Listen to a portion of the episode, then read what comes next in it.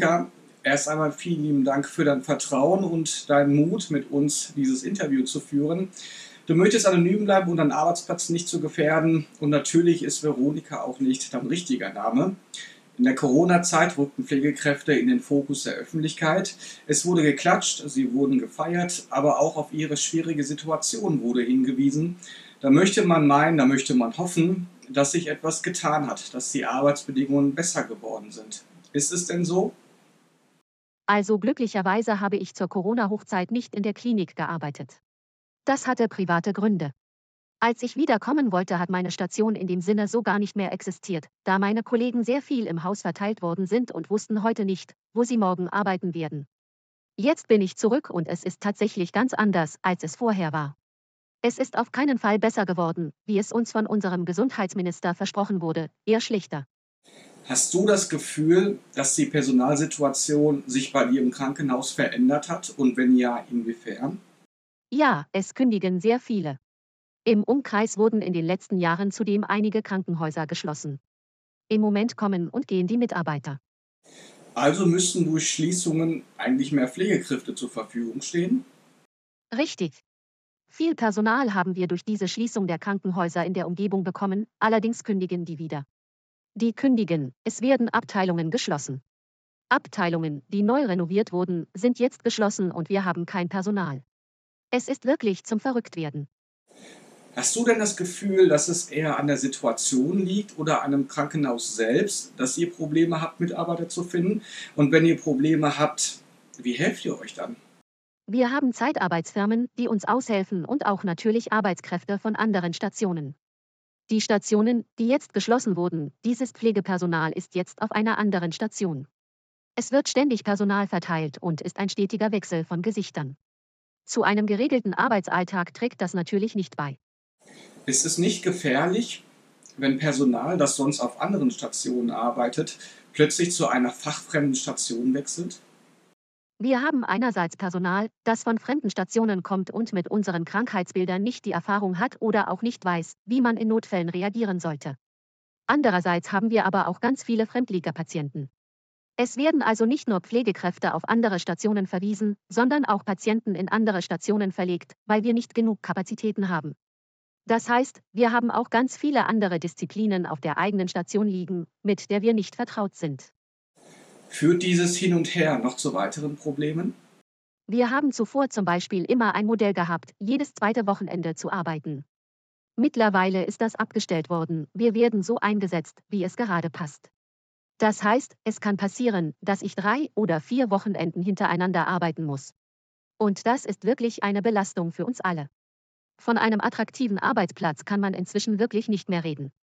Gerade im Hinblick auf das Familienleben, insbesondere mit Kindern, ist das eine sehr unbefriedigende Situation. Wenn ihr Personalnot habt, wie sieht das konkret aus? Es kam gerade erst vor, dass ich alleine im Spätdienst auf Station arbeiten musste. Ist das denn überhaupt zulässig? Das ist es wahrscheinlich nicht. Aber was sollen wir machen? Wir haben einen Aufnahmestopp. In so einer Situation werden keine weiteren Patienten mehr aufgenommen. Aber die, die da sind, die müssen natürlich versorgt werden. Wie kann ich mir das vorstellen? Wie groß ist eine Station? Wie viele Patienten liegen da und für wie viele Patienten bist du zuständig? Derzeit haben wir knapp über 20 Betten. Eigentlich hätten wir fast das Doppelte, aber aufgrund des Personalmangels kann nur die Hälfte der Station belegt werden. Aber eine Person alleine kann ja keine 20 Patienten versorgen, oder irre ich mich da? Es ist auf jeden Fall sportlich. Also im Nachtdienst ist das noch, sage ich mal, überschaubar.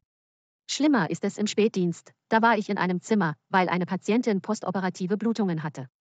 Ich musste dabei bleiben, die Ärzte rufen. Erst kam der Stationsarzt, dann kam die Oberärztin, aber währenddessen klingelten schon drei andere Zimmer.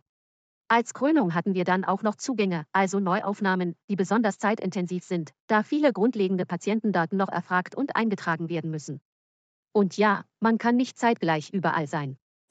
Du hast gerade gesagt, Zeitarbeitsfirmen habt ihr bei euch auch im Haus. Ist das ein Fluch oder ein Segen? Beides.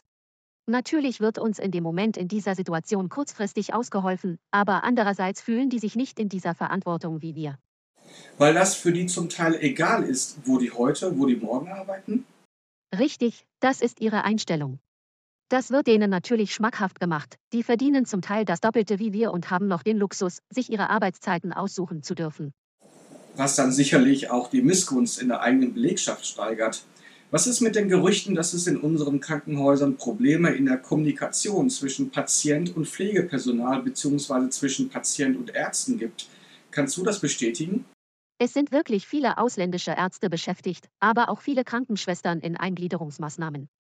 Man kann das mit Learning by Doing zusammenfassen. Sie werden bei ihrer Eingliederung fachlich, sprachlich aber auch kulturell eingearbeitet und das ist eine große Herausforderung. Die Pfleger und Ärzte werden teilweise sogar vollgezählt, sind aber eben noch in der Anpassung. Jeder kann sich vorstellen, wie schwierig die Kommunikation sein kann, wenn Ärzte oder Pflegepersonal nur gebrochen Deutsch sprechen. Wie viele Ärzte kommen denn aus dem Ausland und ähm, haben sie Grundkenntnisse der deutschen Sprache? Was schätzt du? Das ist schwer zu schätzen, in den letzten Jahren wird es aber immer mehr. Wir haben tagtäglich fast ausschließlich nur mit Ärzten zu tun, die uns kaum verstehen, die wir kaum verstehen, und die Patienten verstehen die sowieso nicht. Im Krankenhausalltag hilft man sich damit aus, indem auf die englische Sprache ausweicht. Aber ich sag mal ein bisschen suffisant, ähm, aber zum Glück geht es ja nicht um Leben und Tod bei dir auf der Arbeit. So ist es, ja.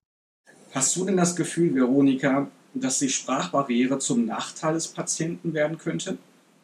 Es ist nicht nur das Deutsch, das Probleme macht. Manchmal frage ich mich, was steckt da jetzt tatsächlich hinter? Ist das nur die Sprachbarriere oder ist das was anderes? Woher kommen die? Warum fehlt es bei ihnen an den Basics?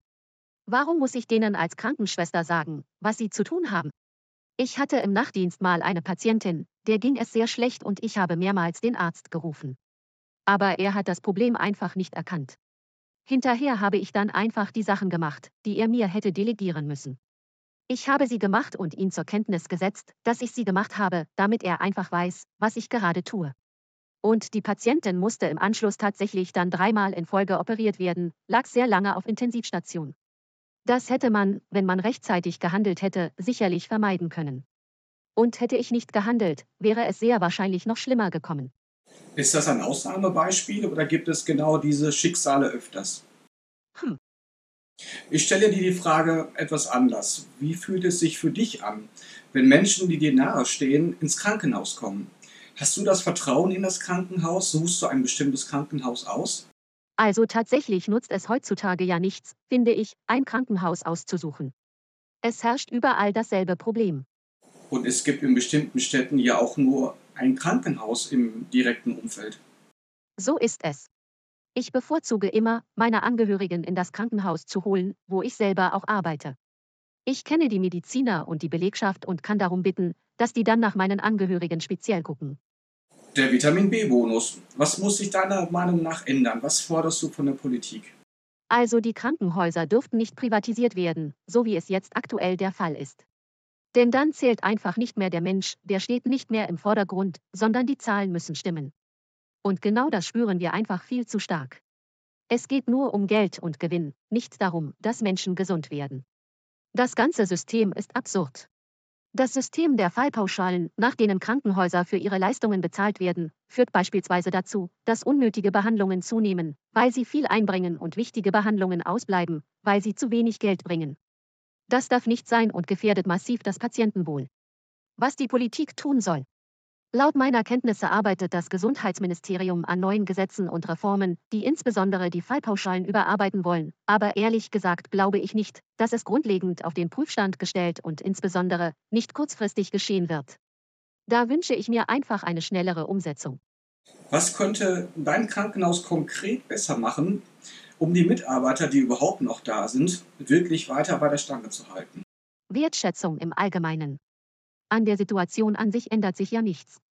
Wenn ich dann plötzlich im Spätdienst da allein stehe, stehe ich halt alleine. Aber anrufen, fragen, Hilfe anbieten. Dankbarkeit und Respekt öffnen viele Türen. Veronika, warum hast du nicht längst schon das Handtuch geworfen? Es gibt doch bestimmt auch Krankenhäuser, bei denen die Situation besser ist. Ich habe von mehreren ehemaligen Kollegen gehört, die gegangen sind, dass sie mit dem Arbeitgeber, wo sie jetzt sind, deutlich zufriedener sind. Private Krankenhäuser haben beispielsweise auch oft bessere Arbeitsbedingungen. Oder man entscheidet sich für eine Klinik in einer anderen Stadt, weil das Feedback von Ex-Kollegen so gut ist, dass man die weitere Anfahrt in Kauf nimmt, dieser aber dennoch eine bessere Work-Life-Balance für einen selbst bedeutet. Viele gehen zum Beispiel auch in die außerklinische Beatmungspflege. Für dich kommen diese Optionen nicht in Frage? Nein.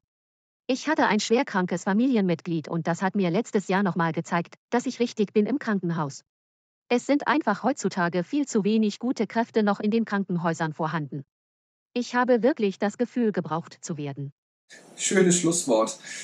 Wenn alle sich nur beschweren und das Krankenhaus verlassen, wird das Krankenhaus natürlich auch nicht besser. Äh, Veronika, eine abschließende Frage, gerade nach dem Stress, den du dir im Alltag hast, den du im Alltag hast und bei den kurzen Dienstwechseln und an den Wochenenden. Gibt es bei uns an Ennepe und Ruhr einen Ort, wo du dann gut abschalten kannst? Ich liebe Spaziergänge in unseren schönen Wäldern und ich bummel auch gerne durch unsere Städtchen. Und ich bin gerne an der Haspertalsperre, auch wenn die natürlich zu Hagen gehört. Vielen lieben Dank, Veronika dir alles Gute für die Zukunft und vielen Dank nochmal, dass du auch den Mut hattest, mit uns über dieses Thema zu sprechen.